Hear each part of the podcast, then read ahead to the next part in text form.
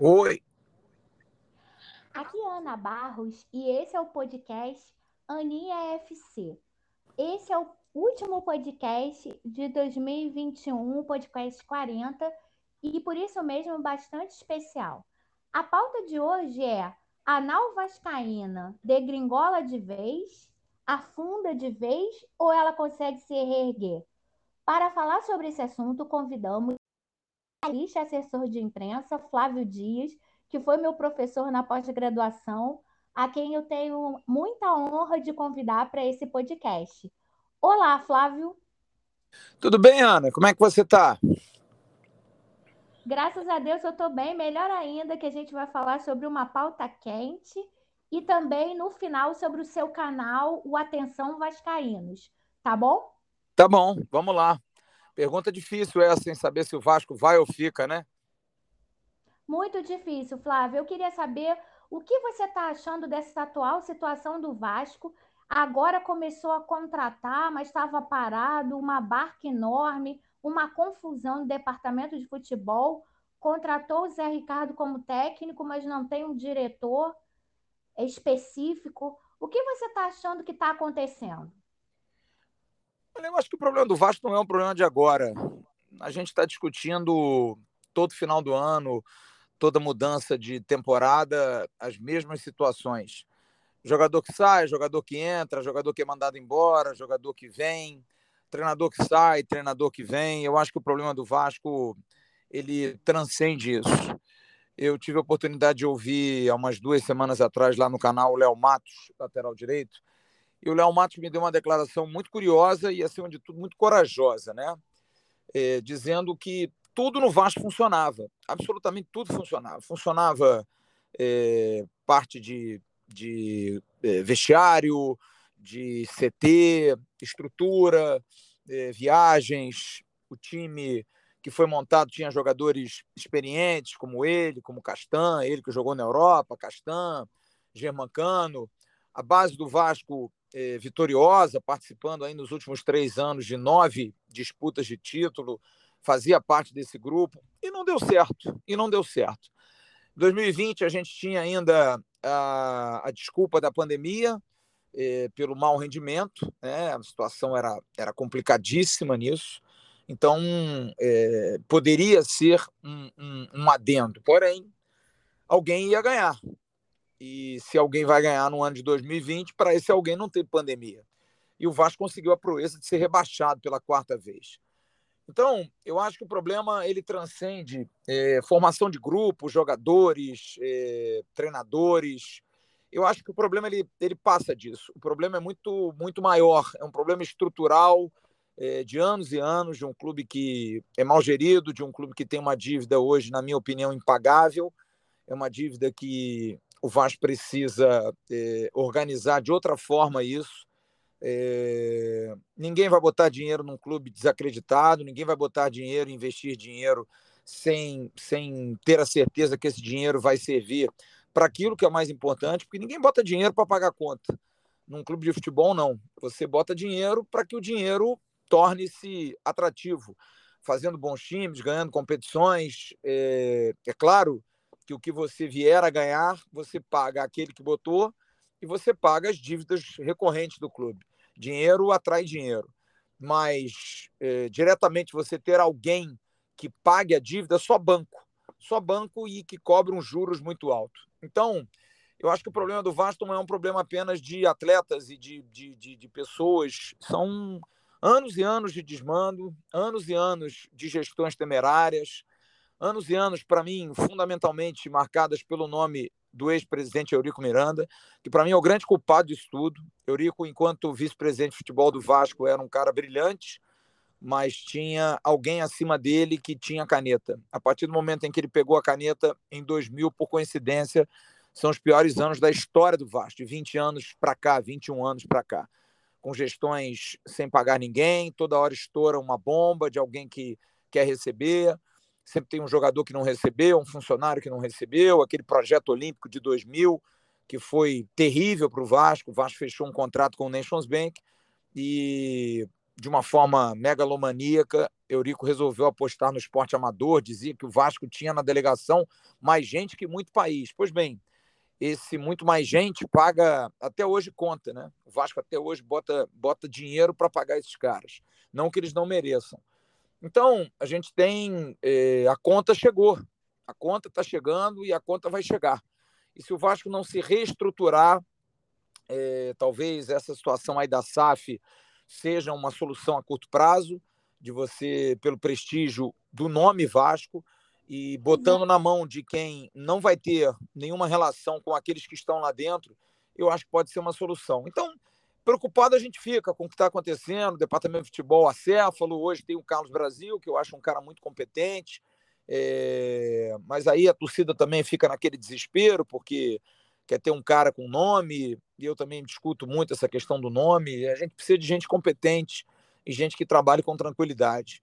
Nós tivemos uma, uma figura em 2021, para mim, muito nociva ao Vasco, porque foi contra tudo aquilo que o Vasco tem de essência, que era o seu Alexandre Pássaro, com um respaldo do Jorge Salgado, e a coisa degringolou.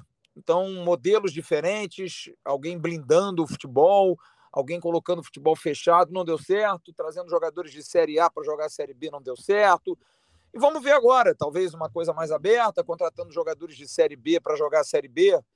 Não sei. Realmente eu não, eu, eu não tenho uma fórmula mágica eh, diante de tudo que eu já vivi no Vasco de tantos anos, eh, de gerações hoje são gerações diferentes, os jogadores de hoje são jogadores diferentes de um passado que eu vivi também e que as situações financeiras eram preocupantes da mesma forma, mas os jogadores me pareciam muito mais dispostos a, a fazer a sua vida jogando futebol e talvez não ficando no Vasco para o resto da vida, mas a coisa andando. É, e o Vasco era um trampolim. Hoje não, hoje o jogador passa pelo Vasco.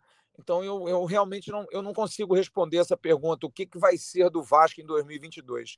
Eu hoje muito mais rezo do que torço para que as coisas possam se encaixar e que, como aconteceu com o Atlético, que também caiu, é, possa aparecer alguém disposto a botar grana, mas que mande, é, alguém que possa gostar de um clube como a Leila Pereira gostava do Palmeiras, conversando com o marido numa varanda, vamos botar dinheiro no Palmeiras?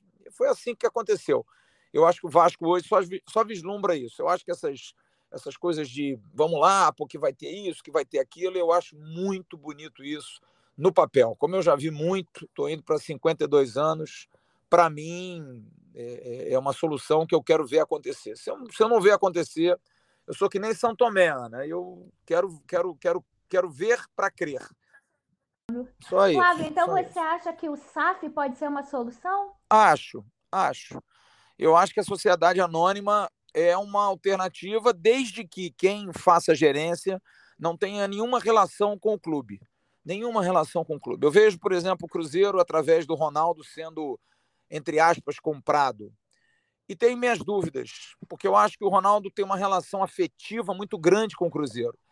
E acho que ele pode cansar, porque no Brasil as pessoas cobram, as pessoas é, brigam, e o cara está botando dinheiro, tem direito de fazer o que ele quer. Agora, quem bota dinheiro pode ser irresponsável dizer isso, ah, ele faz o que ele quiser. O que ele vai querer é ganhar dinheiro. Eu vi uma entrevista dele recente falando do Valladolid, que o Valladolid caiu e ele disse: Não, mas eu tive lucro no Valladolid. Claro que é um pensamento muito frio para alguém que está gerindo um clube, mas o investidor é assim, ele quer ter retorno. Agora, o retorno da bola independe da grana. Se fosse assim, os times europeus compravam todos os jogadores possíveis e imagináveis Aquele time, por exemplo, dos Galácticos do Real Madrid ganhou pouco. Futebol, ele, ele independe de só quem tem dinheiro. Claro que quem tem dinheiro tem muito mais possibilidade. Está aí o Brasil, um grande exemplo. O Flamengo ganhou concorrências, né? com Palmeiras, que já era uma concorrência, é, e o Atlético Mineiro, e não ganhou tanto como ganhou em 2019. Aliás, esse ano não ganhou absolutamente nada. Por quê? porque a bola ela não escolhe dinheiro. A bola não. ela entra, né? Tem dia, Exatamente. tem o jogador que cansa, o jogador que acorda mal. Então o dinheiro ele ajuda, mas não é o, o ponto um. Não, eu vou ser milionário, vou ganhar tudo. Não, não é assim. Não é assim. Porque senão os campeonatos não tinham campeões, eram todos empatados. Porque se você for medir pela, pela folha, O Chelsea tem tanto dinheiro quanto o Madrid, que tem tanto dinheiro quanto o Bayern de Munique, que tem tanto dinheiro quanto o Manchester City. E cada ano ganha um na Champions League, né? Não são todos que ganham. Então, você precisa ter organização. E eu acho que a cabeça de quem é profissional no trabalho vai querer que dê certo. Por quê? Porque é o dinheiro dele que ele está botando. Só que eu acho que no Brasil a sociedade anônima ela tem que ser muito bem estudada. Por quê? Porque a gente tem muita gente vagabunda no Brasil. Muito dirigente ladrão, muita gente que está afim de se locupletar disso mesmo. Então eu acho que é, é, é, essas pessoas precisam ser banidas do futebol, essas pessoas precisam ser banidas dos clubes de futebol. Precisam ser realmente afastadas do clube de futebol, ou então ficarem à, à, à margem. Quem tem que mandar é gente grande e gente que tenha a cabeça profissional, gente que goste do clube, né? Você pode até botar gestores ligados ao futebol, alguém que tenha relação com o clube, mas esse cara tem que ser remunerado e se formal ele é demitido. Pode ser o Juninho Pernambucano no Vasco, pode ser o Felipe, é pode ser o Roberto Dinamite. Flávio. É isso. Mas se for mal, hum. tchau. Não, não, não, não, é. é. não, é, não, é, não é uma coisa amadora. Ele tem que ser profissional, independente do coração que ele tem. Porque eu acho que o Brasil Sim. trata o futebol muito amadoristicamente, sabe? Eu acho que a gente precisa tratar as eu coisas mais acho. profissionalmente.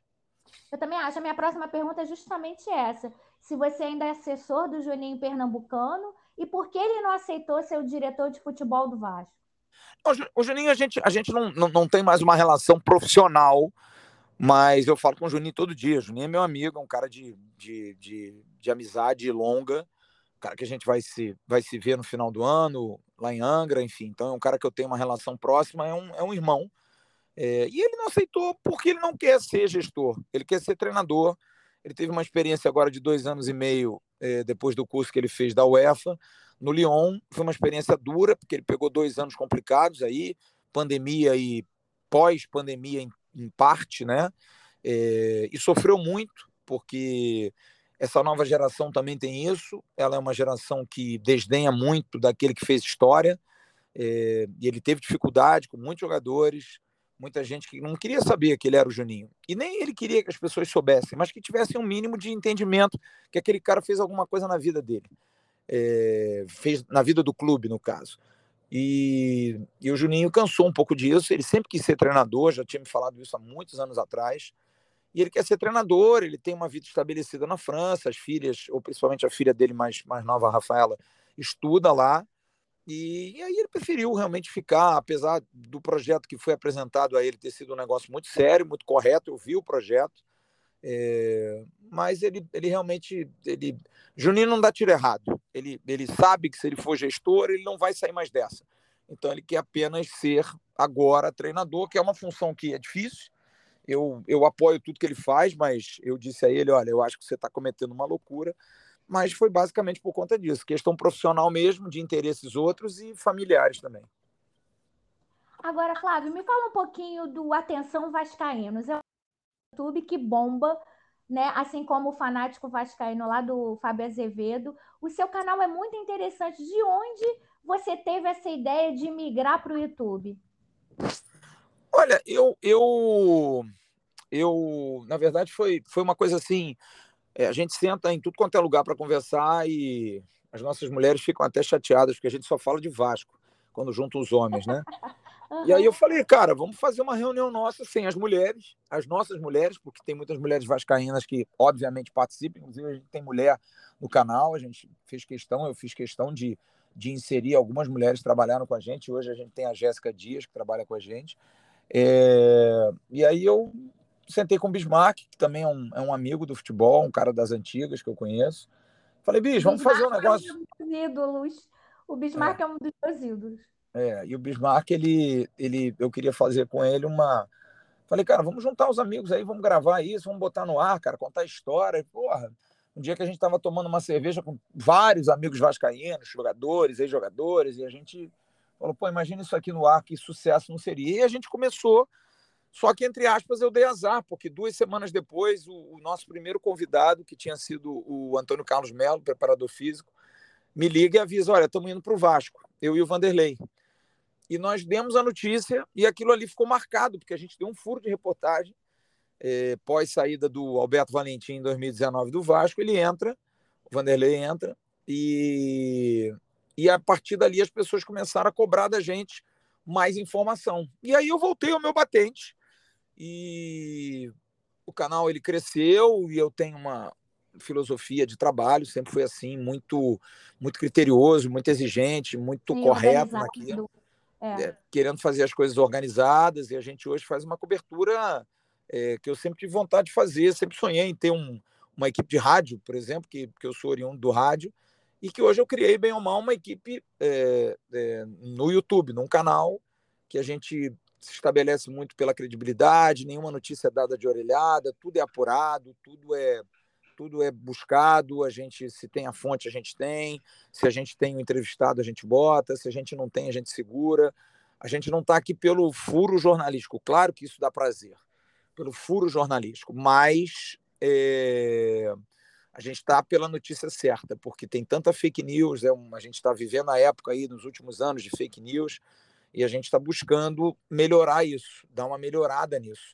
E, e, isso é uma, é uma situação que tirou muita gente da zona de conforto.